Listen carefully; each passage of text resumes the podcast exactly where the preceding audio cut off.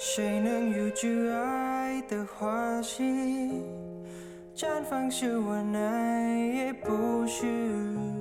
导演没有试图美化这场关系，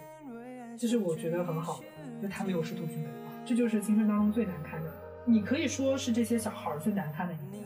最没有办法令人直视的一面，也可以说是整个社会最难看、最没有办法让人接受的。润黄栩栩如烟，遇见你是永远。让他去懂得，让像德这样的小孩、这样的家庭去懂得说爱的不同的形态，然后让他在这个认知的这个道路上面的一些痛苦啊、一些纠结、一些挣扎，可以尽量的减少。然后，那你自然而然的也可以避免由这个呃认知的误区所带来的给其他人带来的间接的伤害。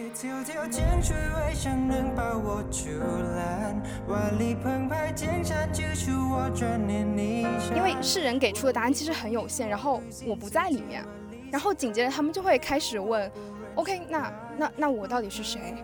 那我现在我这样算什么？然后我我我是做错了什么吗？那我能不能继续再爱他？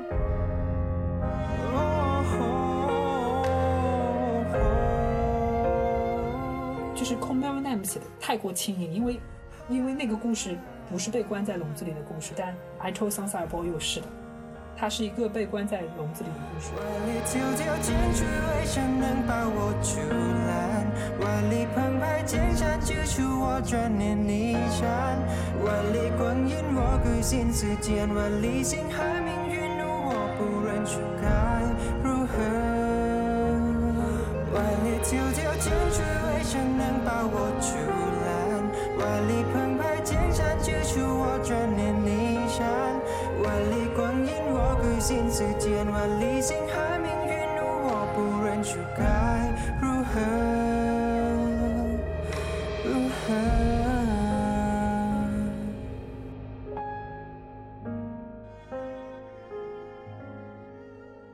位听众朋友，大家好，欢迎收听新一期的无利可图，我是丽。呃，今天聊的话题呢，是我最近在看的一部泰剧，然后这个泰剧前两天也刚刚大结局。这部泰剧叫做《以你的心诠释我的爱》，呃，它还有另一个中文译名叫做《一心一意》，意是翻译的意，英文名字叫呃 I Told Sunset About You。今天为了聊这个话题，请到我认识多年的一位网友，然后也是我朋友圈中。少有的一位在泰国影视圈 活跃的一位朋友，他的呃微博名称是“老师们的好挂琴”，来挂琴跟大家打个招呼。大家好，大家好，我是挂琴。今天我们就是来聊聊这个剧嘛，因为这个剧一开始一开始是挂琴推荐给我的，但是因为他本身他磕这个泰圈的一些东西，然后我单纯的只是以为他 要安利一个他喜欢的东西，当时我很不以为意，结果后来每天上豆瓣的时候发现这个这个剧出圈了，然后就忍不住看了一眼，结果就仿佛被下了蛊一样。其实我昨天晚上有跟丽在聊关于这个话题的时候，我们前期有做准备，就他有问我一个问题，就是我有没有对就是呃呃 BL 这个题材的电视剧或者是影视作品之前都有涉猎过哪些？然后我跟他说过，我说我其实不看这一类影视作品，然后这个其实是根据历史来回顾，这是我看的第一部。呃，然后我当时推这部剧的时候，我在自己微博上写这部剧的时候，其实他当时的就是豆瓣的评分的看过人数是一千人，一千四百人左右。然后我，你当时你那么早，对我当时估计的是这个剧可能看完也就五千人，但是我我 昨天晚上重新去看，我发现算是出圈哦，的三万多应该是，对对应该是我我今天看了好像是三万多。对，因为我之前看泰剧都是只看 BG，不去看呃 BL 题材的嘛。然后我当时追的时候，我是我是抱着我想去看一看的状态。但第但很多人，因为我发现很多人是觉得这部电视剧的第一集拍的不是很好，但嗯我觉得第一集就已经很好了。我是因为第一集，所以是决定继续追下去了。然后我当时就就是刚刚那个故事，我推的时候可能才一千四百人，然后我估摸着可能结束也就五千人看过吧，但是没有想到会是这个结果。嗯，当时给我推泰剧的时候，我从来没有看过泰剧，但是我对泰剧是有一定印象的。这印象来自于很多年前，就那个时候，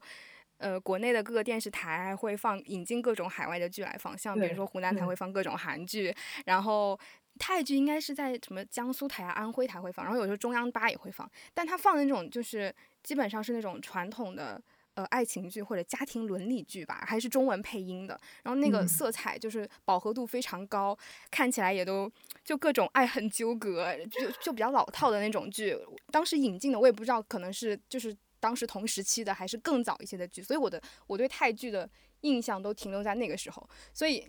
当时挂琴给我推的时候，我是真的没有想到说它会是一个很好看的剧。我也是看第一集的时候。因为你没没有从来没有看过泰剧的话，首先语言就会感觉很大的一种隔阂嘛。你就第一次听泰语，然后嗯看呃泰国人他们是怎么他们的生活状态啊，他们交流的状态，一开始就会比较难接受。包括我看弹幕，这也是很大的原因。而且因为他这部剧里面有涉及到很多呃跟呃中国文化有关的东西。它整个的背景是跟中国文化相关的，所以那作为中国的观众，你可能对他的目光会更为的挑剔一些。我我其实没有很挑剔啊，我觉得在那个故事背景下其实蛮合理的。我过了那个适应的阶段之后，就单纯看这部剧就，呃，觉得就舒服很多了，而且很快就能看进去。因为你是第一次看耽美剧，所以我我是看的挺多的，然后我对它的标准，我觉得它是个好的剧，我可能会横向比较同类型的耽美剧。嗯嗯然后我会觉得哦，它不错。但你如果没有看过，比如说对耽美剧涉猎不是很多，或者不是很喜欢看这部剧的时候，那你去评判它是一个好的剧的时候，呃，你是跟哪种剧在比较，或者是你会觉得它好在哪里呢？嗯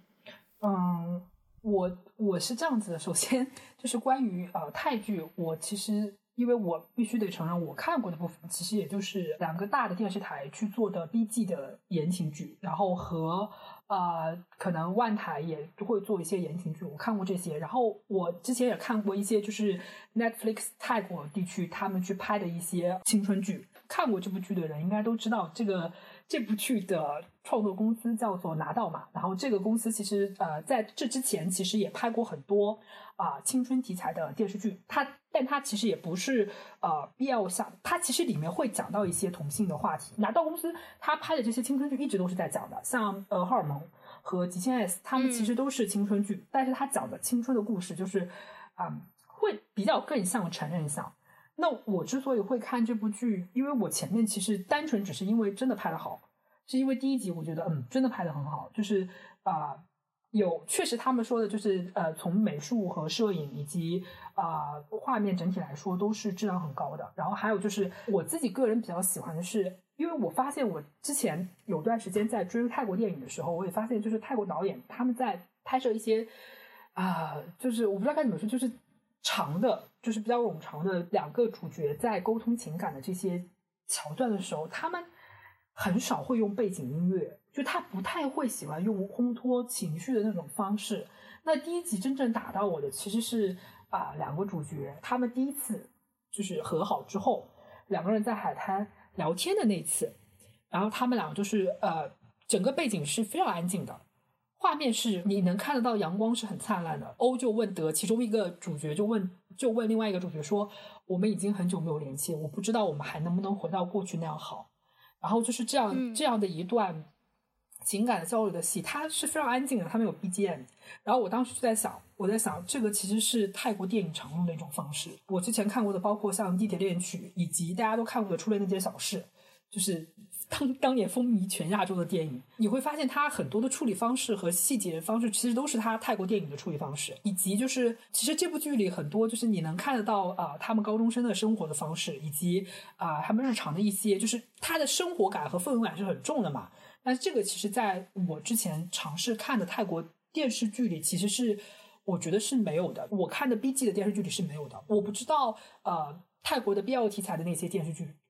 我好像我隐约当中也有看过一点点片段，也是属于生活感特别不重的，戏剧感会比较强。就他们呃外景很少。然后他们可能更多是棚拍，因为这个也是因为它整体工业的原因嘛，它没有办法就是做到所有的戏都可以就是去拍外景，然后生活呃整个场景的搭建都可以生活感很重，它可能做不到这一点。然后这部电影一开，这部电视剧一开始给我的惊讶就是在它整个的场景的设置以及嗯它所营造的整个氛围感，就是更像是电影而不是电视剧，就会觉得很好。我当初看是因为这个原因，我并不是当当初看的时候，并没有对磕 CP 有有很大的执念，就是因为我不磕这些 CP，对。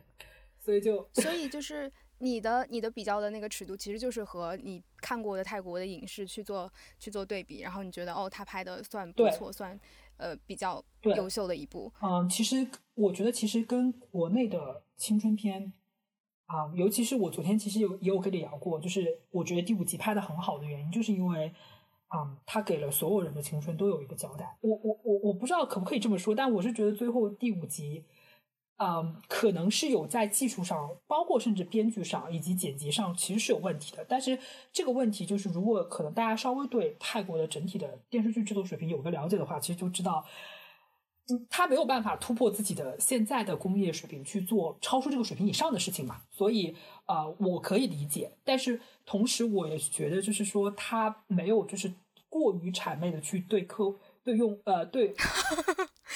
这什么乙方发言我 对我不知道该怎么说，对对，观众啦？对观众，对，就是没有没有过于谄媚，反而显得很真诚。尤尤其是丹的那场戏，我真的很喜欢。对，因为其实对嗯大结局可能我没有太去看评论，但我应该是觉得会有褒贬不一吧。就嗯是因为第四集算是整个剧集的一个一个高潮，就是它是慢慢递进，递进到一个高潮，然后大家理所当然的以为大结局它会给出一个很圆满，然后又同时把这个高潮推到顶点的这么一个一个结局。嗯，我自己看的时候也会觉得最后它只是，它当然是很合理的，它是非常呃顺顺理成章、非常水到渠成的这么一个结尾，呃，但是它并不是说，嗯、就像你说的，没有去迎合观众的这个期待，而只是把它最后呃。给给所有人都有了一个交代，有了一个答案，但是相对于前前面几集来说，它的线条就会显得更加粗一点，就不会说那么的细腻，或者那么的集中在他们两个人之间的关系上。我之前也有看花絮，就是导演其实有拍过一些情节，其实在最终的正片里其实是没有用到的，所以我觉得他可能也是一边拍一边有在剪，但是最后的大结局其实呃，我我个人觉得啊，如果说仓促是真的有一点，但是呃，我觉得是完整的。这段故事因为比因为已经告一段落了嘛，因为明年三月份会有第二部。对我真的无语啊！你看到看到最后的时候，原来你都已经想好了，导演。对的，就是他其实还会有第二部，他可能很多，就包括你之前好像有说过，就是因为德的妈妈还不知道德其实是跟欧在一起嘛，他还不知道自己的孩子喜欢欧。对我，我觉得这个是比较可惜的一个部分。对对对，所以就是他可能这个故事这个段戏可能是会在第二部的时候讲，因为可能就现在以德现在的一个心理状态，其实他我觉得他可能还没有到，就是可以承受说我去跟自己的母亲交代，说我其实爱的是个男孩，他还可能还没有没有就是没没有能做到这个程度。对，因为其实，在结局他跟哥哥的那段呃阐述的过程中，也可以看出他对于他跟欧的这段关系，他顾及的最多的就是呃如何跟母亲来解释这个事情，因为他觉得呃母亲对他有很多的期待，然后能够有一个女朋友对他对母亲来说是一个。呃，很值得高兴，然后很值得去自豪的事情。一个是他一直活在哥哥的一个一个影子下面，那他希望尽可能的跟哥哥去去靠近。然后另一方面，他很在意母亲的感受，然后他希望成为一个让母亲骄傲的一个儿子。这样，所以，嗯，这一段其实要讲的话，我觉得要要去解释，要去要去说服的过程还是蛮大的。他他其实可以涵盖整一集的内容了。如果他只是给一个匆匆的结尾，反而会会不那么令人信服。而跟哥哥的这一段，呃，还是蛮可以讲得通，因为对于哥哥来说，这个这个是更好接受的。嗯因为哥哥毕竟也是，呃，年轻人，年轻人，对，确实是而。且他看过看过大世界，他是到处去跑的这么一个。对，然后他哥哥也其实是在知道，就是他向他哥哥承认说我喜欢欧那里的时候，其实他哥哥有有有震惊，就是也不能说震惊，他哥哥就是有有意识到，就是哦，原来他这么久以来的情绪的反常，其实是因为这个原因。那哥哥有意识到吧？好像嗯，他哥哥可能只是觉得他跟欧文关系很好，就是因为你也没有跟我承认说你喜欢他，所以我就不能。哦，我觉得是这样子的。哥哥所谓的震惊，其实有可能是因为在那段戏里，他可能是觉得他的他没有想到德会因为就是对于自己性向的迷茫而而这么的焦灼，因为因为德他当时有说说我喜欢欧，但是我从出生我一直都是喜欢女生的，我周围的朋友也是喜欢女生。如果我喜欢男生，我要怎么办？其实他是有有这个困惑，我觉得他哥哥可能也有一部分震惊是在他弟弟原来其实是对这件事情是困惑的，他并不是很能理解自己为什么会喜欢一个男生，所以他的哥哥有一些震惊，然后也有些，但很快也接受了，因为哥哥就说你没有办法改变世界，你现在即使是去跟一个男生牵手走在路上，有的人可以接受，有的人就是不可以接受。但是你，我作为你的哥哥，我是接受。其实这段戏很重要的原因是在，其实我觉得导演是把自己，或者是说把整个主创的身份带入到了，带入到了哥哥的这个身份的去去跟观众去交代这件事情，以及他哥哥说说你没有办法改变世界。其实我觉得这个青春片真正可贵的地方就在这里，他没有让这些年轻人真的可以做到所有的事情都可以完成。就像德其实也付出了代价。很多网友不能接受的就是说他没有考上自己真正想要考的大学，可是可能这就是成长的代价。你获得了一部分的自己，那你可能就是会失去一些你之前可能很重要的事情。这是我觉得他好的地方，就是他他有在把这些年轻小孩当做人啦，就是说去看他们的心里究竟在想些什么。其实我看他德和他哥哥交代的那段，我其实心里最难过的是，我觉得其实德他去跟他哥哥解释那段，他其实是花了很大的心理的。就是预预设，然后他才去跟他哥说这件事情的，因为他就已经承受不了了，他才去告诉他的哥哥。但是其实对他哥哥来说，这件事情不是什么大事。所以如果德可以更早的去跟自己家里人，或者是跟自己的长辈，或者是哪怕只是跟他哥哥讲这件事情，把自己心里的问题解开，是不是大家都很心心念念他能不能考上自己大学？那是不是就不会影响到他考大学这件事情？青少年的心理问题是 很重要的，就是一定要让他们说出他自己想说的话。他所有的困惑，可能那些困惑对于成年人来说，可能啊不算是什么东西。如果他可以倾诉的话，可能这个事情就很大一个一个程度上会解决掉。但他就是因为一直没有没有办法去把自己的心里话讲出来，他没有办法告诉欧，甚至没有办法告诉丹。他其实想跟丹说那些事情的，丹当时就跟他说：“说你不要跟我讲，马上要高考了，你先考试。”所以他又讲不出来了。就一直到考试之后，他实在憋不住，他只能告诉他自己的哥哥。呃，演德的这个演员，他在采访的时候也说过，他说，呃，他觉得这个戏整个创作过程当中最难的是他跟演欧的那个演员需要去模拟高中生的心理状态，因为他说我们现在都是大学生，剧里的很多情节如果发生在他自己身上，他不会这么去解决，那他就是必须得去模拟他们的心理，他们的出发点是什么，然后他们为什么会去，就是这些小孩为什么会去这样解决事情，所以可能。我觉得很多观众在看这个剧之所以会有一些情节他们不太能理解、不满意的原因，也是因为这个，因为可能都是大学生，或者是甚至就是读书已经工作的成年人，就是可能没有办法回过头来再去看高中生是如何解决这些事情的。我觉得有这个原因在，嗯，因为我确实觉得我在看剧的时候，我会觉得大家对于呃德这个角色是是有所苛责的，嗯，这苛责。一方面是像你说的，站在一个呃成年人的角度去看一个高中生做事的时候，你会觉得啊，他非常不成熟，他不知道呃孰轻孰重。但就像你说的，我觉得其实这个剧最好的地方就是最它最重要的地方，其实就是把高中生或者是未成年人他内心的那个嗯矛盾跟纠结的地方去展现出来。然后这个是我们要应该去解决的问题，而不是说我们应该去苛责的地方。对，对，这就是我想说的。对，另一个苛责的点可能是站在欧尔的角度去看的，或者是站在单的角度去看的，因为很多人会说德这个角色很渣嘛。那我觉得，嗯，哎，怎么？没有没有，你继 续。首先，我觉得，如果单纯的只是觉得说德很渣的话，以这样的角度去看的话，我会觉得有一些可惜，而且我会觉得是一种心蛮大的这样的一个角度，因为他完全把嗯德跟欧尔的关系跟。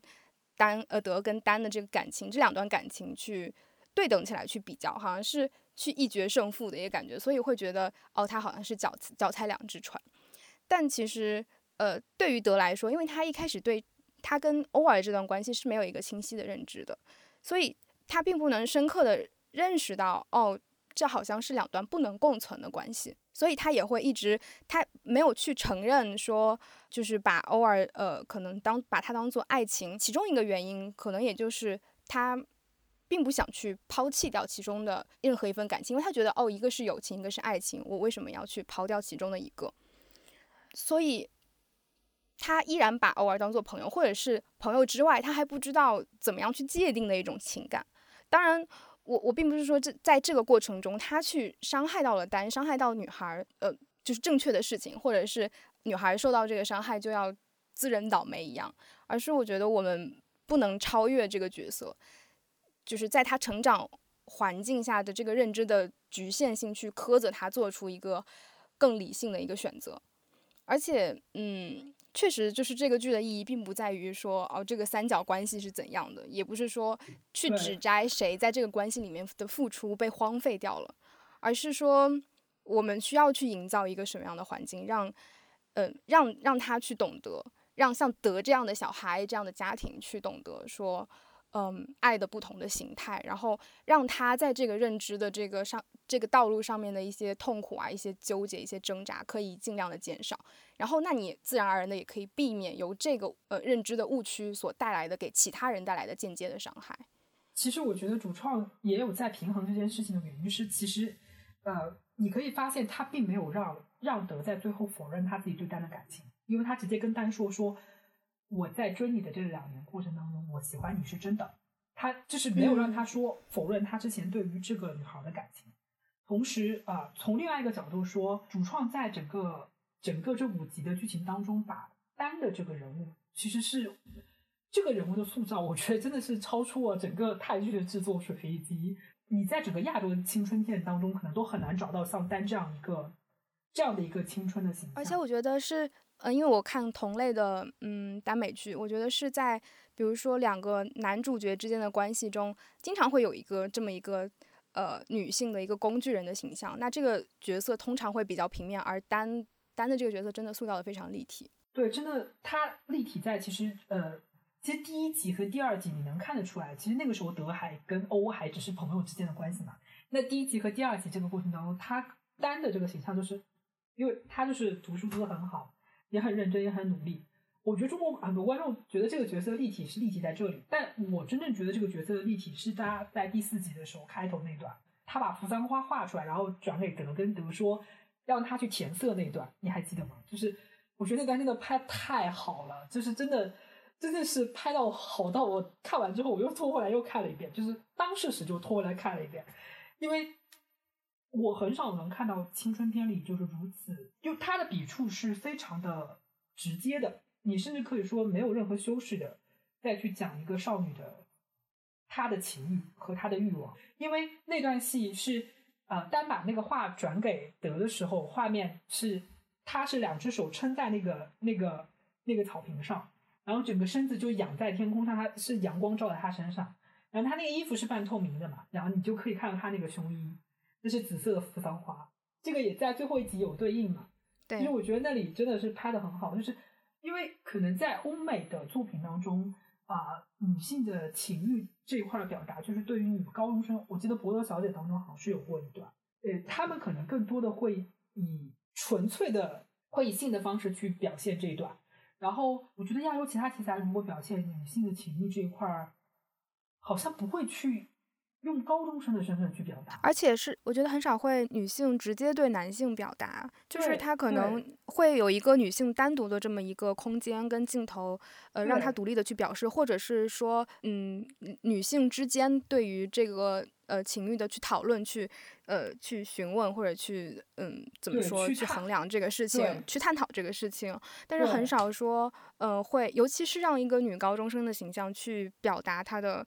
呃，爱或者是欲望，对，因为我最近在读另一本叫呃刘希的一本书，然后我觉得那本书的很好的一点也是，它也是写女高中生，而且它里面是很少见的去直接表示表达女性一个少女她对于呃情欲的一个渴望，所以我觉得这是在亚洲比较少见的一种叙述方式，无论是从影视还是文学作品。对，确实是，而且它表达的很直接。其实你说那段有多美吗？其实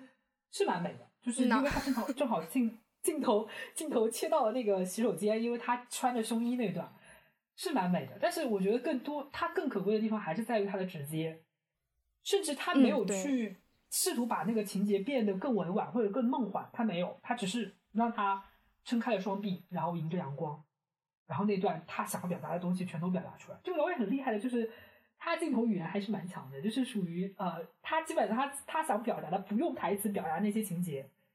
你都可以 get 到他的意思。其实他对于怎么说爱啊或者欲望的勇敢，其实呃不仅仅从那那个画花的那一刻开始，还有前面一段他们在海边去画画的时候，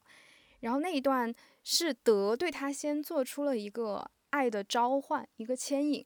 那个时候，德是在试探自己的一个心意，或者是说他感受到了欲望，但他他不知道这个欲望是从何而起，是欧还是丹，然后他就做了一个表示，就是他呃，他拿着丹的笔，然后在他的手心就是慢慢的画，有一支红色的笔在他手心慢慢的画，那个其实是一个，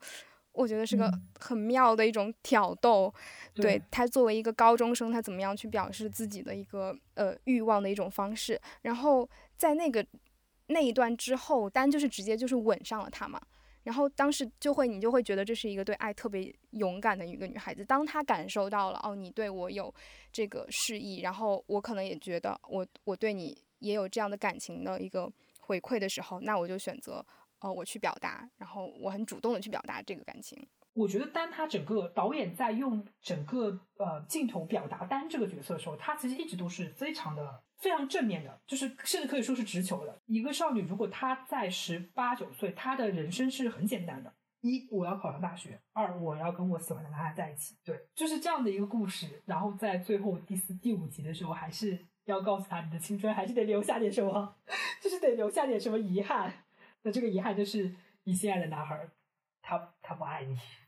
就 对。就是，然后那段真的，呃，演演丹的这个女演员，就是她叫她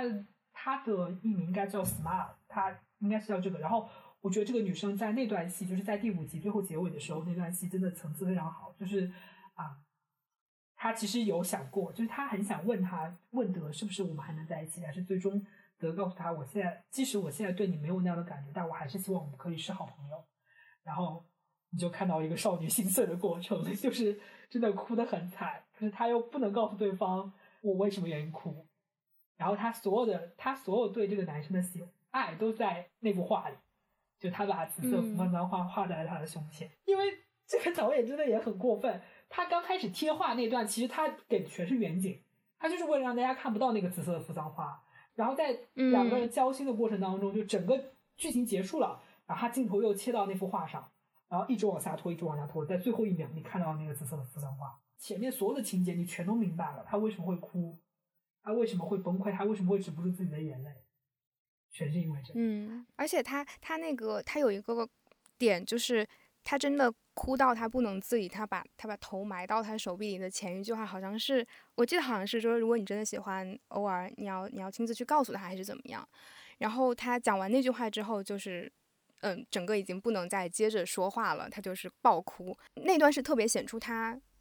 因为他一直是个很很很呃正面，然后很很坚强，然后又很独立的这么一个一个女性的形象。然后他那一段其实是显露出自己的脆弱的。他真的说出那句话的时候，好像在做出一个决心，就是哦，我好像真的要放弃他，然后他应该去追求他的幸福，然后他的幸福那个。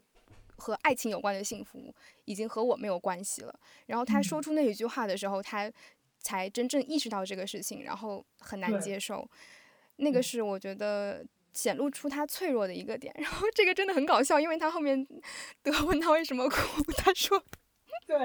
他说 那是我尿急，水，然后水从眼睛里流了出来。我觉得那段，我我不知道泰语是什么语境，反正看翻译真的就突然就很好笑。其实其实那段就是搞笑嘛，他其实我觉得是这样子的，但你可以从前面也能看得出来，她是个真的是非常很自尊、很有啊很有自己想法的一个女孩，就是也是一个非常直球的女生。所以她在那段，她她就是不想告诉他，其实其实我很喜欢你，我。你是你是我最最心爱的男孩，但你不爱我。他很想，他其实是不会告诉他这一点的。所以，我我昨天有写，我说我说我觉得可能欧这一辈子都呃德这一辈子都不会发现紫色的扶桑花代表什么，他可能永远都不知道那幅画里的秘密是什么。对，就是丹对他的爱。你刚刚提到丹的直球嘛，就我觉得他不仅是对于爱呃表达爱很直球很勇敢，他对于表达自己的愤怒。就是当他知道，嗯，德，呃，其实已经没有再喜欢自己，可能喜欢的是别人，他第一个反应其实是很愤怒，但是那个愤怒又不是一种怨妇类型的那种，就是我们可能在其他的剧里面可能会看到的女孩被同性恋欺骗的那种。他甚至有一种，就是德你在搞什么？他有一种好像对他很失望，然后他对于德说的那些话有一种给德当头棒喝的那么一个感觉，然后那个感觉其实是嗯非常非常有力的，我觉得。我觉得这个故事好就好在。他没有用那些戏剧化的情情绪去代替人类真实的情绪，因为你想想看，如果如果你是十七八岁的女孩，你真心喜欢一个男生的时候，当你意识到他可能处在一个没有办法承认自己感情的那个阶段，他没有办没有勇气去面对自己真实的情绪的时候。你是愤怒更多呢，还是你说我吗？就是如果我知道我的喜欢男生喜欢男孩吗？对，不不不，我是说，我是说，就是我会快乐吗？对，不是，大家一起设想一下，就是如果你是 十七八岁的，你是十七八岁的女孩，怎么回事？就就如果你是个十七八岁的女孩，就是如果你意识到自己的呃喜欢的男生，他处在一个人生非常。痛苦的阶段，就是他没有办法认清自己呃性向和他自己喜欢的人的时候，你你作为一个就是真实人类的情绪是你会更难过，还是会愤怒？你会觉得他骗了你吗？其实，嗯，我觉得我觉得这一点其实其实德也有解释嘛。他在在最后跟他聊天的时候，他有跟他说说，我这两年以来对你的喜欢其实就是都不是假的，就是是真的，只是我现在不喜欢你。其实我觉得比骗他还残忍，但是他起码是真诚的，就是对他是很真诚的，会让你觉得很残忍，但是你觉得这是可以接受的。对对，没错，嗯，我同意，嗯嗯，然后要聊的其实应该就是很多人纠结第四集的欧的那段，是吗？哎呀，太太喜欢第四集了，太虐了，太喜欢了。我要跟观众解释是。啊，跟听众不好意思，我要跟听众解释的是，你们的主播丽，她在看这集的时候哭到，哭到不行。她她说她自己哭到最后就是。要一副手捂着脸，但是她又不得不看字幕，因为不看字幕她就听不懂人家在说什么。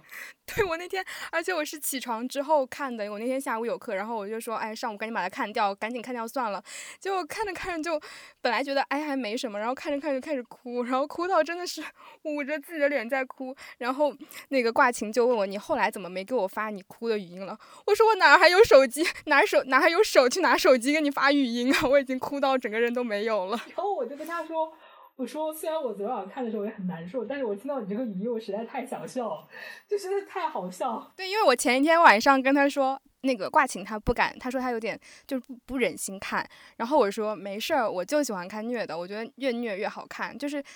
也不是说就是我真的很喜欢他们虐，只是说我觉得嗯痛的东西它更有更有一种美感。然后我就很我还挺喜欢就是比较复杂一些的这种这种情感的。但是我自己看的时候，确实我也很难受。呃，但我可能我可能会比力要好一点的原因是，我是给自己做了很多心理预设，但结果打开以后，我觉得导演其实还是处在一个，就是他其实没有在刻意去煽情，就他只是顺着人物的情绪和情节去做了这样的情这样最终的呈现。因为哦，就是穿胸衣那段，呃，其实那段就是我在后来看上周的花絮的时候，导演其实有说，原本的时候他们想的不是这个。讲的是他跟德去海滩，然后看到穿胸衣的女孩，然后他回去买了一支口红，然后涂在自己的嘴上，然后结果呢？结果这我要说泰国人真的太好笑了，他他是因为海滩关掉了，所以那个情节没有办法拍，所以才改成胸衣的。但其实明显你两个情节你对比听下来。胸衣这个明显更有冲击力，对吧？而且胸衣应该是跟应该是跟上一集的结尾，他就是完全对称。德去碰到他的胸，然后意识到他不是不是男孩哦，不是女孩的那个那个呼应起来了。然后结果导演说他可能之前没有这么想，对 这是很搞笑。而且而且其实而且这段其实跟开头跟开头那个单穿的那个紫色的胸衣其实也可以是对应的，但你发现导演不是这么想的。这太好笑了，而且胸部来说这是一个更明显的女性特质嘛，然后它其实就是把把性别认知带到了这个这个关系中，就它让这个问题变得更加深刻了。欧在那里呃穿胸衣的那一段，其实其实我觉得啊，他的情绪可能是很复杂的。最主要的第一个就是因为他觉得喜欢的是女生，对吧？他是有第二个就是啊、我觉得可能德也在，就是德的态度也迫使他去思考很多现实的问题，因为在其实第一、二集你可以看得出来，欧其实对自己的性向的认知是很明确的，就是他自己喜欢男生嘛。但他可能就是因为我因为第一部里其实也没有去阐述说，呃，欧的家庭是怎么样，就是是怎么样跟他说这些事情的。你只知道他可能生活在一个相对比较宽松的一个家庭环境当中，所以养成了他这样的性格。但其实也并不知道他父母知不知道他喜欢男生，然后是不是同意他喜欢男生，这样就是其实你也不知道这些，因为这个我觉得电电视剧里是没有交代的，所以我觉得可能德也在迫使欧去思考这些现实，就是当你回到现实的社会当中，你所面对这些社会的人是如何，就整个社会是如何看待你的这个现实的问题，其实他可能之前没有完全考虑考虑过，我觉得有可能啊，我只是只是我自己的解读。那那德的这个态度让他开始思考这个问题，所以他对自己产生了一定的怀疑，就是如果我是个女生会是怎样？嗯，我其实我会把我会把偶尔穿内衣的那场戏跟德后来就是看着永健的那个照片自慰来确认自己是否对男性有欲望那一段，嗯就是联系起来看，因为我觉得那两嗯这两段的呃嗯心理历程其实很相似，他们都已经呃感知到，并且已经很确认，就是自己对彼此的这个感情跟欲望，但是又会发现这个这个感情中有一些看似很矛盾，然后不能吻合，或者是不符合这个社会常理的那个部分，然后这个部分会让他们这个之间的关系显得非常特殊，所以他们两个人都通过一种方式去找找一种定式吧。就对于欧儿来说，比如说德喜欢女生，他知道德喜欢女生，因为他喜欢丹嘛，然后他一直也是一个异性恋的这么一个认知。那但他也感觉到他很爱我，所以那我是不是应该去变成女生去接受他的爱？嗯然后对于德来说，那我喜欢欧尔，那是因为我喜欢男生吗？如果我并不对其他的男生去产生爱、产生欲望，是不是就说明我对偶尔的爱就不能算作爱？哦，我觉得他其实是这样的一个逻辑，因为对他们两个来说，没有人去告诉过他们或者教过他们，就是爱情是可以以这样的形式出现的，或者说，就更应该说，爱情其实是没有形式的东西，它是没有一种固定的形态的。然后你你其实不用把自己去塞在一个好像放在任何人身上都看似很合理、很行得通的一个模板里面，你们只看到你们两个彼此，这其实是也是合理的，就是你们的特殊是合理的。我觉得这个，嗯、其实也是，我觉得跟其他的耽美剧相比，哈，就是比如嗯说国内一些耽美剧或者 呃其他的，嗯、我觉得他们能这些剧，它其实能做到的程度，只是说把一个可能已经知道自己是呃同性恋的人爱上直人后的那种爱而不得，或者是直人爱上一个同性之后的那种困惑去展示出来。但他们展示的方式其实很局限，他会把它纯粹的处理成一种情感上的苦恼，然后他就会忽视角色在认知上需要，嗯，和世俗啊，或者跟自己对抗的那种痛苦。所以你发现那些故事其实放在 B G 线里面也是完全没有问题的。对，然后我觉得这些片子其实如果不是环境的原因的话，你完全没有必要打上同性的 tag，它就是一个爱情片而已。然后你你只是在比如说通过审核或者发行的过程中，或者取得受受众的这些方面，因为有了同性这个 tag，你遇到了一些困难或者享受到了一些福利，但你在内容的创作上并没有真正的触及到 LGBTQ 这个群体他们困境的内核。所以我觉得这其实是这个剧能做的比较好的地方，就是他去让这两个角色做出这个自证的尝试，其实已经领先很多同类型的剧了。然后那让这个过程它更加去触及到观众 很疼痛的一个点是，他两个一个在穿内衣之后，一个在去自慰之后，都如出一辙的崩溃了。嗯嗯，这个崩溃其实我理解来说有两个含义啦，一个就是我刚顺着我刚才讲的那个逻辑，他们对自己没有找到那个那个定位，就是那个标准的答案，是很失落的，因为世人给出的答案其实很有限，然后我不在里面，对，然后紧接着他们就会开始问，OK，那那那我到底是谁？那我现在我这样算什么？然后我我我是做错了什么吗？那我能不能继续再爱他？这个找他们找不到，好像说哦，去爱他的那个模板或者是方式，或者是那个名头到底是什么？然后这种迷茫又让他们很痛苦。然后如果我因为这个迷茫，我就选择哦，我不去爱他，或者是我就去避免去去定义这个爱，对他们来说也也很痛苦，好像好像更痛苦。这个地方，这这个地方其实是嗯，导演就是很厉害也很残忍的地方，把他把他真的。很赤裸的展示出来。对，然后从这两段的镜头语言上来说，导演没有试图美化这两段戏，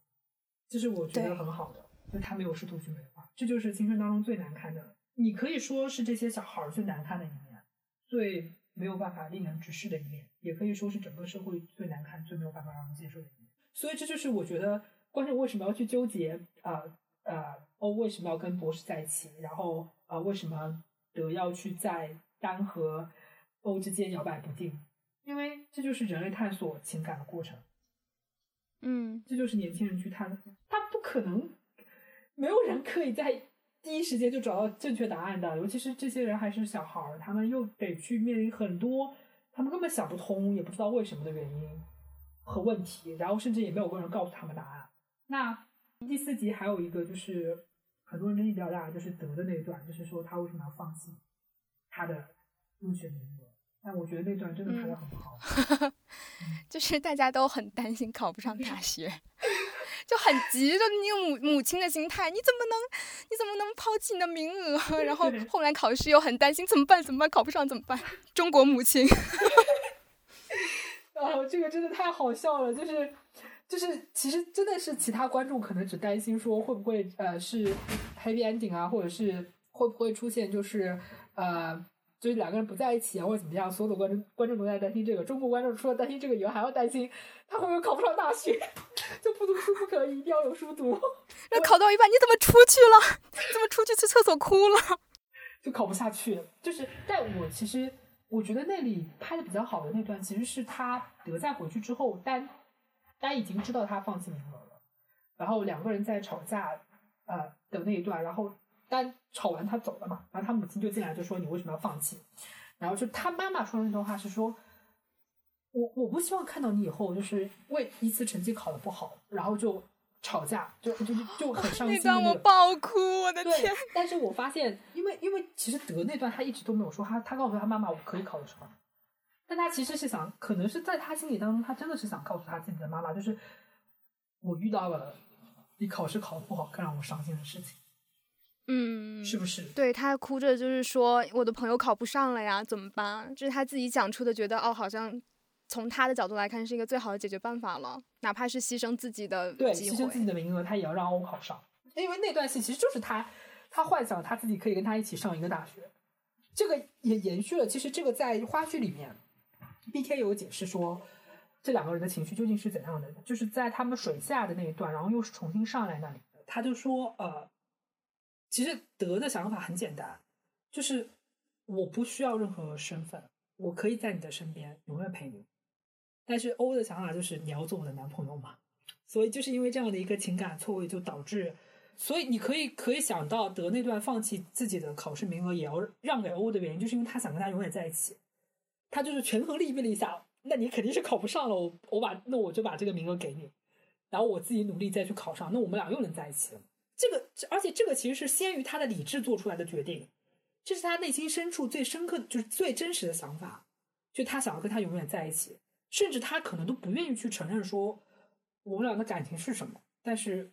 我就是想跟你在一起。我觉得你刚刚提到他们的那个情感的错位，其实也蛮有意思的，就是因为像嗯，欧儿他应该是已经确认自己是同性恋的，所以当他跟当他和德坦白自己喜欢百石的时候，他也是很直接的就说出了这个事情，然后周围的朋友也都表示能接受。但是德一开始是呃没有这个认知的，他对自己的认知一直来说都是异性恋，所以在他们两个去解决怎么处理这段感情的时候，就会有一个你说的错位和矛盾。那相对来说。百石他的出现，百石他应该也能够接受，就是他从一开始的那个立场就是完全能接受自己喜欢男孩的，也是为什么他可以做的那么主动，呃那么坦然，然后可以呃在以男朋友这个名义直接的去跟嗯偶尔表达自己的爱意和他确定关系。所以从一开始来说，他们去。呃，开始关这段关系，开始这个情感，去表达的起点就完全不一样。你很难说，呃，谁比谁更爱谁，然后他就应偶尔就应该去选择谁。其实不是应该这样来评断的，因为很多弹幕也会提到嘛，就觉得，哎，百石那么好，你你怎么不去爱百石？百石才值得你去你去爱他或者怎么样？我觉得其实，嗯，这样的讨论是完全太太武断了，也太不去考虑他们实际情况，就是太忽略了人性的人类的复杂性。其实欧也尝试了呀，事实证明他也尝试了，他有和百石在一起，然后甚至百石愿意跟他在大街上牵手，这是他都没有想到的。他，你记不记得他牵手那里，其实其实是把欧吓到了。欧吓到的原因是因为他的感情其实是处在我自己承认，我也可以告诉亲近的人我喜欢男生，但是就他可能还没有到就是过渡到可以在大街上和自己男朋友牵手这一步，但是百石可以做到。但我觉得这个这里也有点，就是在第五集的时候，其实。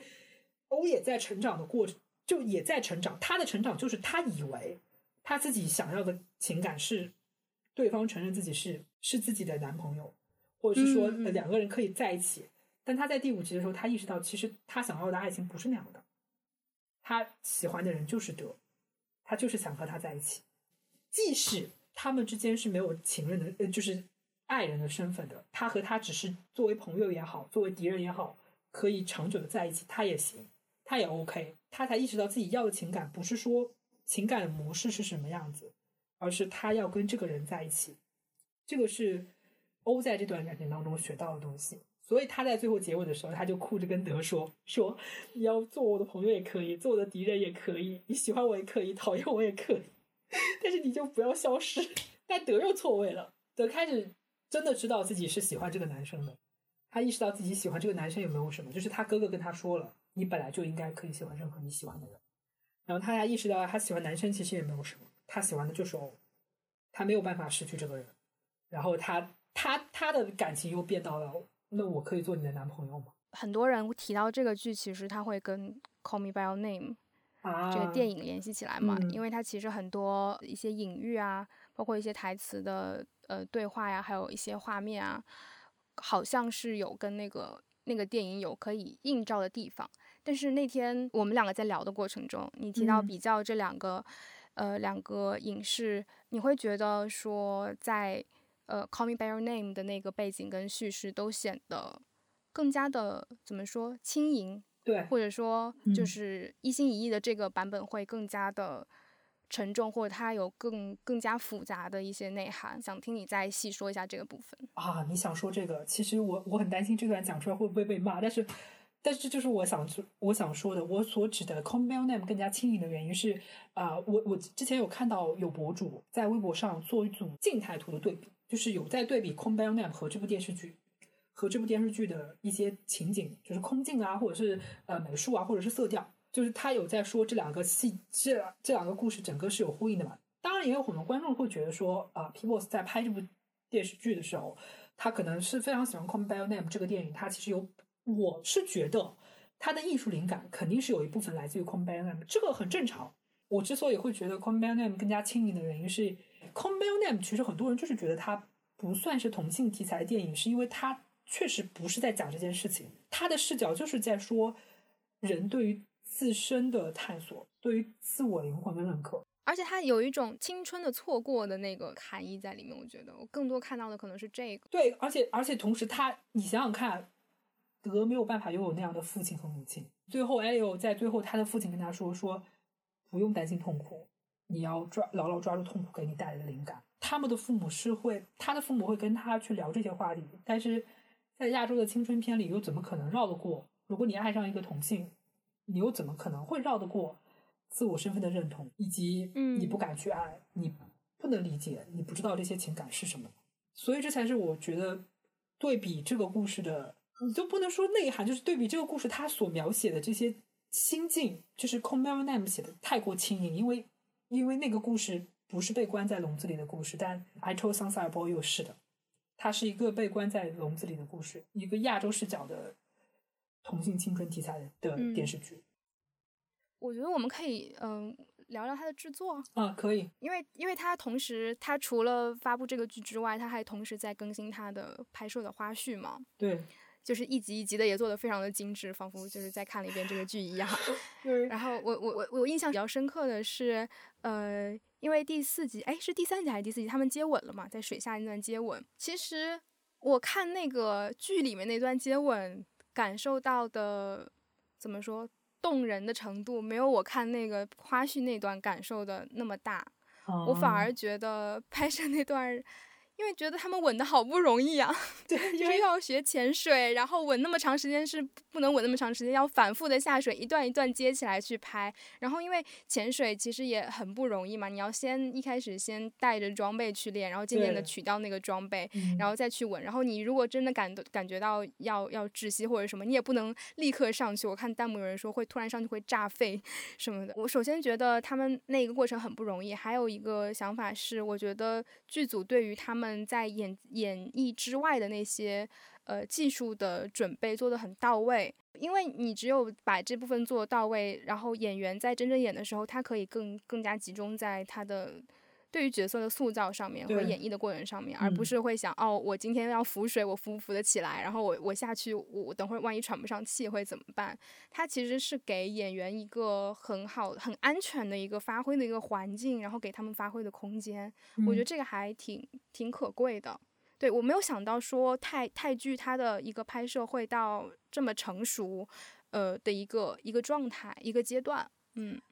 嗯，我其实比较感触深的是，其实他们在呃电视剧上映的第一集其实有放花絮，因为花絮其实在那之前是有一集的，那一集嗯。是讲的是他们的整个的 workshop，就是他们在呃这些年轻人在拍戏之前，他们所要经历的一些训练。其实我也有看到一些豆瓣豆瓣的讨论啊，是说呃整个泰国的工业其实是跟不上的，然后呃他们的演戏演技的教育方式也是也是跟不上的嘛，大概是类似于说这样的话，其实就是说呃那些 workshop 其实是没有任何价值的。首先第一点啊，我是很不赞同把东南亚的整个影视制作水平拔高到跟东亚一样的环境，就是不可能，所以他资金就跟不上。这点其实是我在看我另外一个很喜欢的泰国演员，他前段时间的采访，他自己也说，他说，因为我们国家其实没有办法有那么多的资金去扶持影视这一块儿，就是其实有，他们也做不到，因为他们没有那么多钱。实话讲，就是没钱，一是没钱，二是他们的市场就是很小，就那么一点大。你说要做的有多精致是不可能的。然后就之前老生常谈的一个话题，为什么泰国人更看重电视剧而非电影？是因为他们广大农村地区都没有电影院，你让他们怎么看重电影？可那肯定是呃，嗯演电视剧的演员是咖位更大的嘛，对吧？因为那是全国人民都认识的。然后我就是想说，你没有，首先没有办法，我们没有办法去纵向去对比泰国，呃就是东南亚地区的影视发展去跟东亚地区比，这是比不了的，你没有办法跟东亚地区比的。就即使是从同类型的，就比如说你说像中国现在的整体的技术，包括它电影的，就是电视剧它的制作，我觉得我们的电视剧是这样的，我们是有硬件条件能把电视剧做得很好的，但是因为各种原因，可能我们没有办法做到那个程度。但是我看了他们，我就跳回来说，他们第一集的 workshop，就是第一第一集的花絮里，他们所展现出来的那种整个的创作氛围和环境是很专业，也很也很努力。这种努力就是啊、呃我们确实是在创造一个有价值的东西。我们没有把这个故事当做是一个纯是赚钱的快餐式的作品。我们试图在嗯年轻的演员身上去发、发现他们的创作力、创造力和他们的情感，以他们的情感为角度去出发，让他们去演这样的一个青春的故事。嗯他们没有把这个青春的故事当做不是一个故事。就是我通常看到一些特指国内的一些电视剧，你真的发现他不是想在做这个故事本身，就他没有试图说要把这个故事做好，但其实可能他是有能力的，但他不 care。对，他非要呃，他可能重点会放在很多奇奇怪怪的地方，然后他告诉你他这里塑造有多好有多好多好，但最终那个故事是不成型的，人物也不成立。我觉得水下那段戏，其实我跟你的意见是一样的，我觉得呈现的效果并不是特别的好。嗯，我觉得其实那一段不好的原因是，也不是不好，只是我觉得，嗯，它不如之前他们在楼梯间那段，啊或者是他们之后上岸那段，这两段那么动容。我觉得大家可能更多的获得的是那个吻给你带来的一个快感。但是他他他真正作为情感上的一个一个表达，我觉得它对我的触及没有那么深。虽然我也很开心看到他们两个亲啦，但是就是 我并没有那么被带入那个感觉。而且那段太原生了，因为两个人，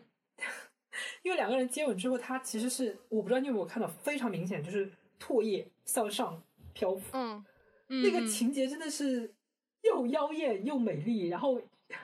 又有点恶心，但是就是虽然呈现效果很很独特、很奇妙，但是它整个的那一段，我是觉得是没有楼梯间那段动容的。楼梯间那个间那段太好了。太好了，而且它背景音乐响的很很是时候。就他那个一一镜一镜到底嘛，他那个镜头转过来，就是我觉得对于观众来说是有点意料之中的，你呃不对，是有点意料之外的。嗯然后当他他们在楼梯间那个暗处抱在一起的时候，你才反应到哦，这个是意料之内的，就是他们彼此感受到了那个欲望和呃肌肤相亲的感受，但是他其实不想在那个明亮的地方或者是别人能看得见的地方相拥，而只能在暗处去相拥。当然，这个隐喻其实你那个时候。也不算隐喻了，就是是很明显的一个表达，但是是那个镜头转过来之前你不会想到的。是的，那段很好。然后第三集的，其实第三集就确实都还蛮好的。我第三集很喜欢的是他们在海边，就是追的那场呃、半夜呃半夜起来，然后追了，然后他们两个在啊吊床上，啊，吊床上，他其实实从那里开始就是知道彼此的心意了嘛。那一段我觉得很好的一个地方是，它是一个呃刚刚天亮的一个状态，然后他们两个随着对话的推进，那个天是一点一点亮起来的，就是借助那个天光，好像两个人从原来很混沌的一个状态，你渐渐的去明白彼此那个心意。我觉得，嗯，那个画面跟递进是是很很流畅，然后也很很很巧妙的。但是当那个天完全大亮的时候，又是一个很很赤裸、很暴露的那么那么一个一个状态，所以他们在明明白彼此的心意之后，又又紧接着那个问那个心意所带来的一些现实的问题，也也就随着那个天的亮起来，就是暴露在眼前。然后他们的关系就又到了一个停滞的状态。我觉得那个，嗯，就是整个环境跟他们心路的那个配合，我还蛮喜欢的。嗯，那段其实我跟你的想法有点不太一样的是，我是觉得那段啊，欧是很明确自己的心意的，德只是被动接受了欧喜欢他。对我只只是说，他其实不是说喜欢，只是说哦，他他知道他在那说的那个人是我，他其实隐隐感受到了是我，但他们他一直没有说明着说出来，包括他们的台词也都没有直接说是你或者是我，他们只是说那是谁，或者是对，他说那是谁，然后欧就说，我想你知道那是谁。就那段也跟《Call Me by Your Name 在》在在广场那段就是也很像嘛。对对对，这部电视剧就是第一季的导演，他其实是就是 P Boss，其实他自己是九一的，就年纪就很小。对九一年对，就整个剧组可以看得出来，都是一个年轻人的团队。我觉得这部电视剧可以成功，可能也不是一个偶然的状状态，你就可以看得出来，嗯，你用什么样的创态度去对待创作和你要创作的话题，你能呈现出来的效果就是就会是什么样子。嗯嗯，可能他其实，如果你让我客观去评价，我排除掉一切的因素去评价这部电影电视剧，泰剧一直有的一些习惯，比如说转场很奇怪啊，然后啊、背景音给我解一解解一下就就戛然而止啊，这种事情经常发生，就是嗯就泰剧当中有的这些通病，它也不是没有，它也有，但是我还是那句话，我觉得影视作品最高的标准就是真诚。如果你可以真诚的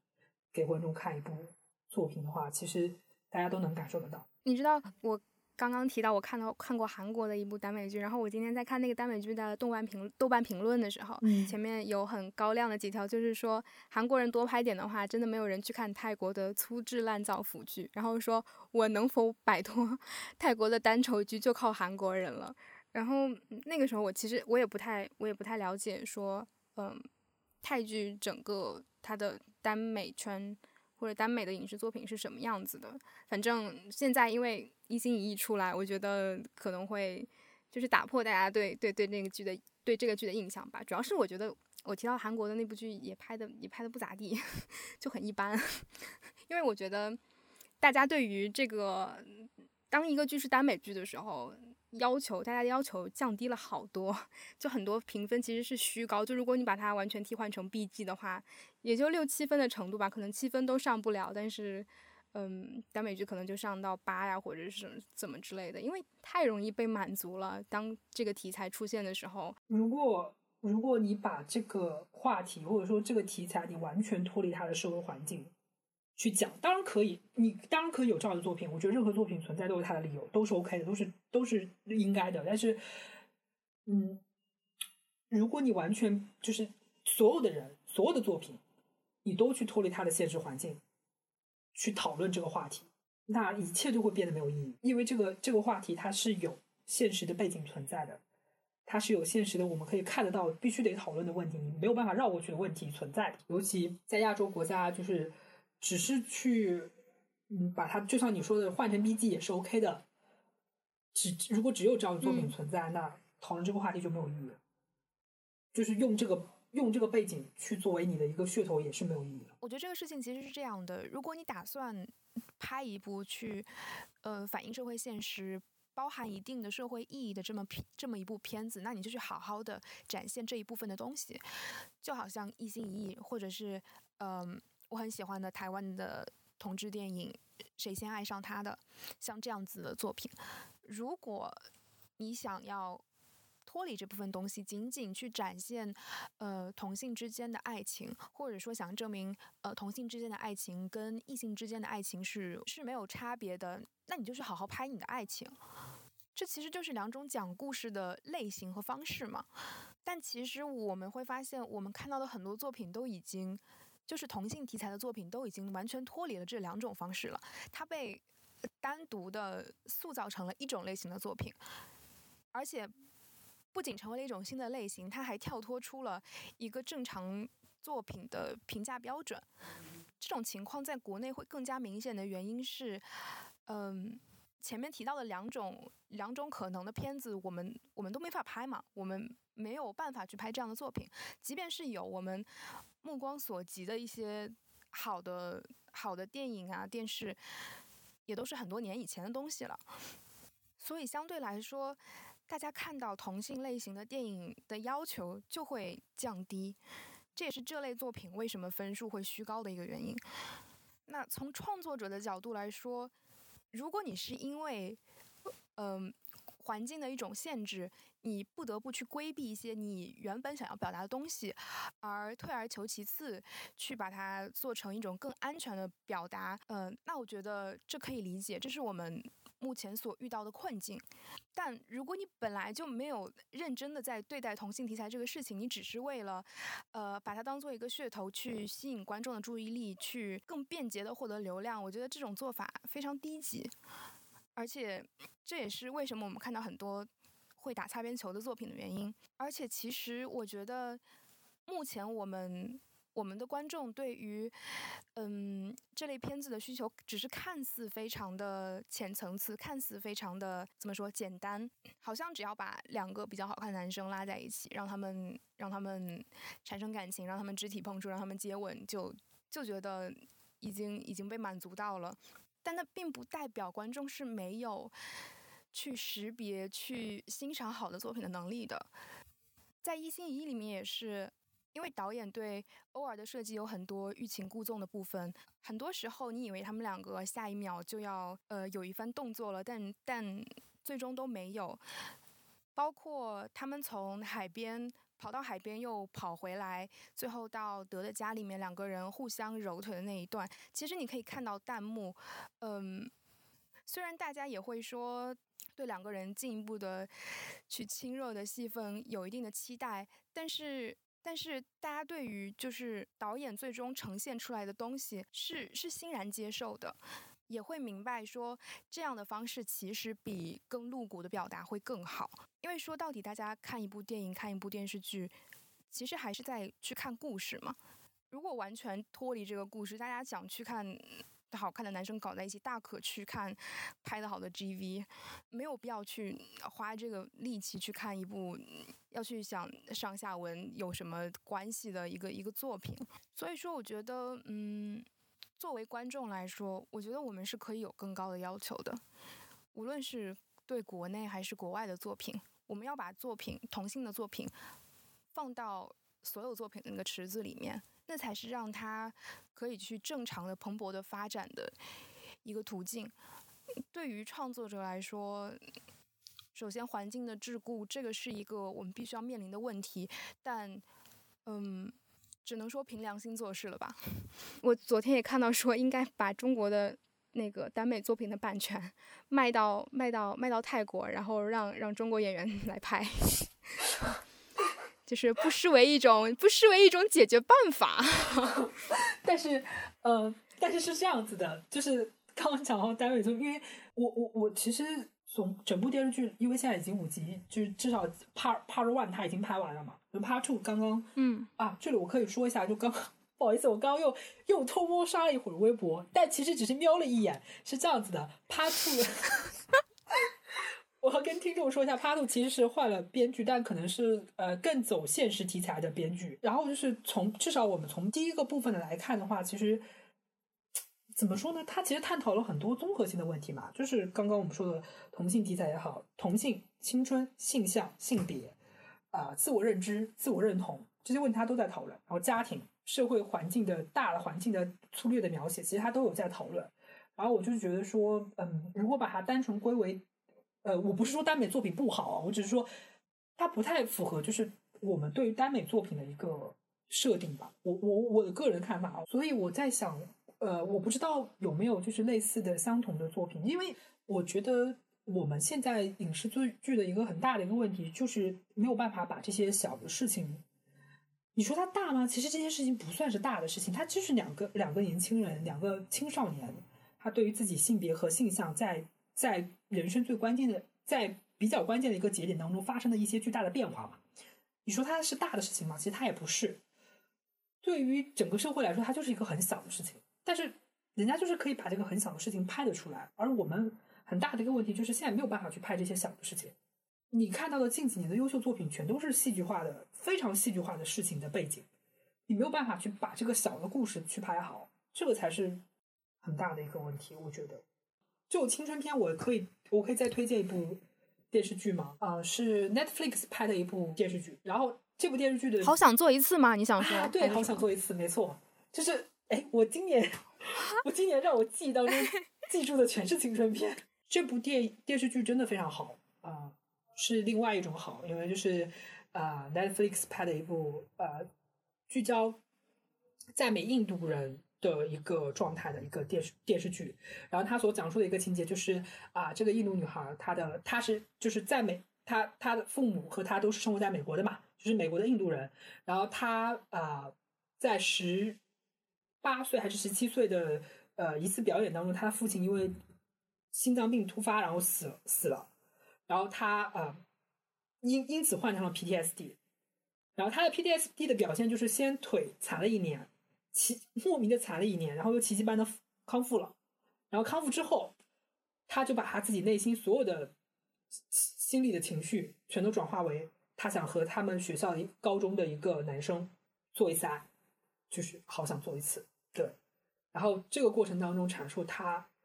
对于家庭、对于他跟父母关系、对于他自己人生，以及对于他周围的朋友，以及对于他整个社区、对于他的身份的一些探讨，非常好的一部电视剧。因为我当时我记得当时我之所以会谈会谈到这部电视剧的原因，是因为那个时候正好是在热播那个《三十而已》和。二十不惑吗？是叫这个名字吗？反正就是在热播这两部题材电视剧，然后大家就在讨论就是女性题材的电视剧。然后我当时就是想说，我说如果你要真的看女性题材的电视剧，请大家去看这部，你就会知道一个都不能说他是把女性当人写了，他就是就是他告诉你的是女性的世界里究竟在思考什么。就当真的以女性为主角的时候，她在思考什么？她所面对的是什么？对，这部电视剧也蛮好的。我为什么会聊到这部剧？那聊就聊了吧。嗯，那我也来推剧好了，嗯，因为嗯，挂琴是他是不看耽美剧的嘛，然后像我的话，我还我还挺我看的耽美剧还挺多，而且就是各种各种国家各种地区的都在看。那我想提的剧，其实哎，我我发现就是东亚，我真是涉涉就是涉猎非常广泛，就是什么什么日本、韩国、台湾，然后各种各种看。说说你的故事，说说我的故事是什么鬼？然后我今天想想推荐的，其实也不是说，嗯，也是一个校园剧，然后是一嗯部台湾的、台湾的校园耽美剧，叫做《越界》。然后这个剧它其啊实、呃是应该是两年前的一部剧了，而且它有一一整个系列叫 His Story，就是 His 嘛，His Story。然后啊它整个系列都是耽美的一个剧集，但我只看过这一部。我看这一部是因为我当时看了《想见你》，里面的那个男二特别帅，我很喜欢，然后我就去看他以前拍过什么剧，就发现他早年拍过一也不早年，也就前两年吧，拍过一个一个耽美剧，然后我就去看了。嗯，这个剧的剧情其实嗯。剧情其实没有特别新颖啦，然后它主要是讲两对 CP，主 CP 其实我我我直接讲他们名字吧，因为有点分不清攻受。就是一个一个叫呃邱子轩，一个叫夏雨豪。然后这个邱子轩是他们这个学校里面的一个好好学生，也是排球队的这个队长。嗯嗯，就相当于是一个嗯。完美的那种学长形象，然后呃，另一个夏雨豪呢，是因为在另一个学校那个出头，呃，见有为打架，然后呃被被处分，要求转学，所以他来到这个学校，相当于是一个嗯 BL 版的那个什么慕容云海和楚雨荨吧，那个感觉。然后这一段呃对，然后主 CP 大概就是这这这这么一个关系，副 CP 他其实人设还蛮有趣的，人设是一个重组家庭的两个兄弟，嗯。嗯，两个兄弟他们如何去去嗯克服这个他们原有的这个家庭关系，去、嗯爱上彼此这么一个故事。然后嗯，其实这个这个剧里面的认知的那个部分是很少的，我觉得涉及的非常少。我想推荐这个剧的原因是，我觉得他主 CP 的演员演的特别好，就尤其是这个叫这个夏雨豪的演员叫做范少勋，嗯，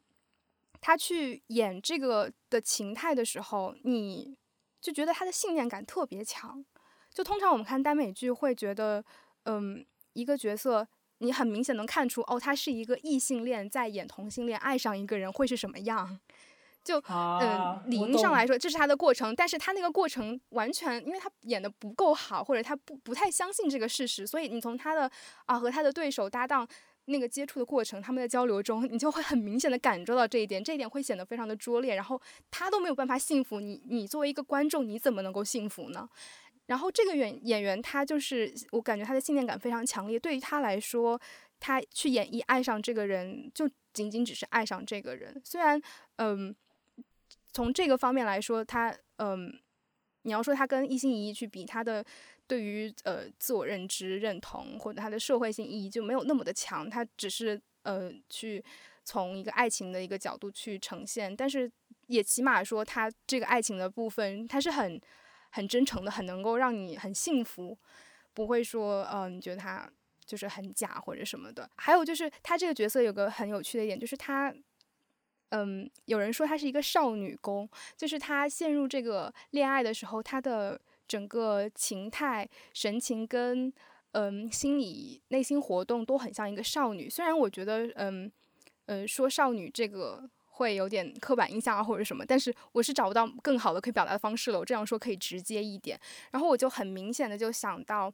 嗯，首先是想到林林宥嘉那首歌啦，因为他说。他他爱上一个人的时候很像少女，他爱上他自己的老婆那样子。然后又又想到我去台湾玩的时候，我有呃碰到一个姐姐，然后这个姐姐可能已经工作嗯蛮多年了。然后他呃约我我们出去玩的时候，我们去那个夜市的路上，他那个时候有一个喜欢的人，那个人是他同事。然后他们两个打就接到他的电话，他们两个打电话的时候，呃就可能有一些嗯打情骂俏啊之类的。然后他会就会说啊你真的很少女哎什么什么的。呃，然后我就觉得，就是在台湾的那个语境下，嗯，就是他们是可以接受说，对于一个男性他很细腻，或者是有脆弱，或者是有嗯比较娇的那一面，是是可以去接受的，然后是可以去允许他在嗯爱一个人的时候有这样的一种情态的。然后因为有这样的环境，所以他能够呃产生出这样的一个一个角色。然后他这个角色的产生就会觉得特别的自然跟水到渠成，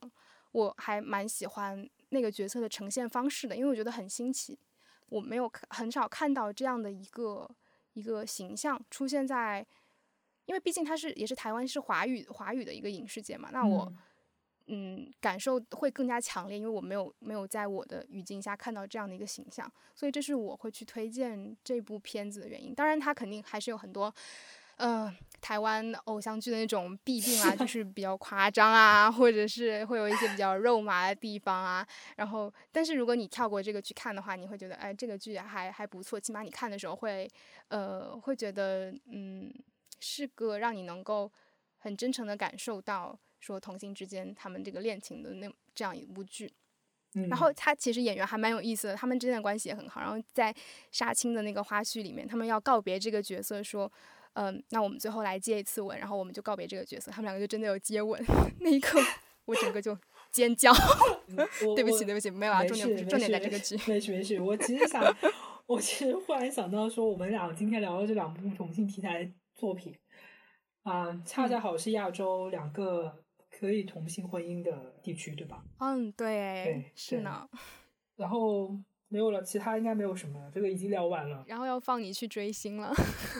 等一下啊，这是我第一次碰到有嘉宾，就是一上来就说你快点录，我都要去追星的。我没有说，我没有说追星，我说的是磕 CP。哦，磕 CP，对对对，磕 CP 是这样子。然后就是希望大家看这部电视剧，然后也希望大家看这部电视剧的花絮，花絮。还蛮有意思的。听到这里的观听众可能已经就是看过这个剧了，或者怎样。反正我也就 我也觉得，我也觉得。对，不然我们这都这都剧透的，对呀。然后嗯，就是最后希望我们还能有机会看到这样的剧吧。然后期待一下第二季他会拍什么。对，期待一下第二季，明年明年三月份的第二季，这个很重要。嗯，我我希望第二季会比第一季更好。嗯。如果这个这个这个播客能够 做到明年的话，我就再请挂琴来聊。我的天！好，你们听一下你们的 call back 有没有？是这样，听一下你们的主播是这样子的。他说，如果明年还能活到活到明年三月份，其实现在也就半年都不到。嗯，你们感受一下你们的主播 干什么？我我是我是我第一期播出来，我都不知道有没有第二季的人，好不好？我说明年已经已经很不错了 哦，那可能你们的主播会在明年三月份这个剧播完之后，哎，对，明年三月份这个剧上五集上完之后，然后再来再来录他的第四期。对，就是如果有有有的聊的话，希望希望有的聊啦，就还是对他有很很很高的期待的。那今天很高兴请到挂琴来参加我的节目，然后从一个就其实也了解到很多，就是泰国影视圈的这个生态，是我可能我或者很多其他听众呃不太了解的，嗯，然后也对这个剧有更多的认识。好，那。嗯，感谢大家的收听，今天的节目就到这里了，然后我们下期再见，拜拜，拜拜。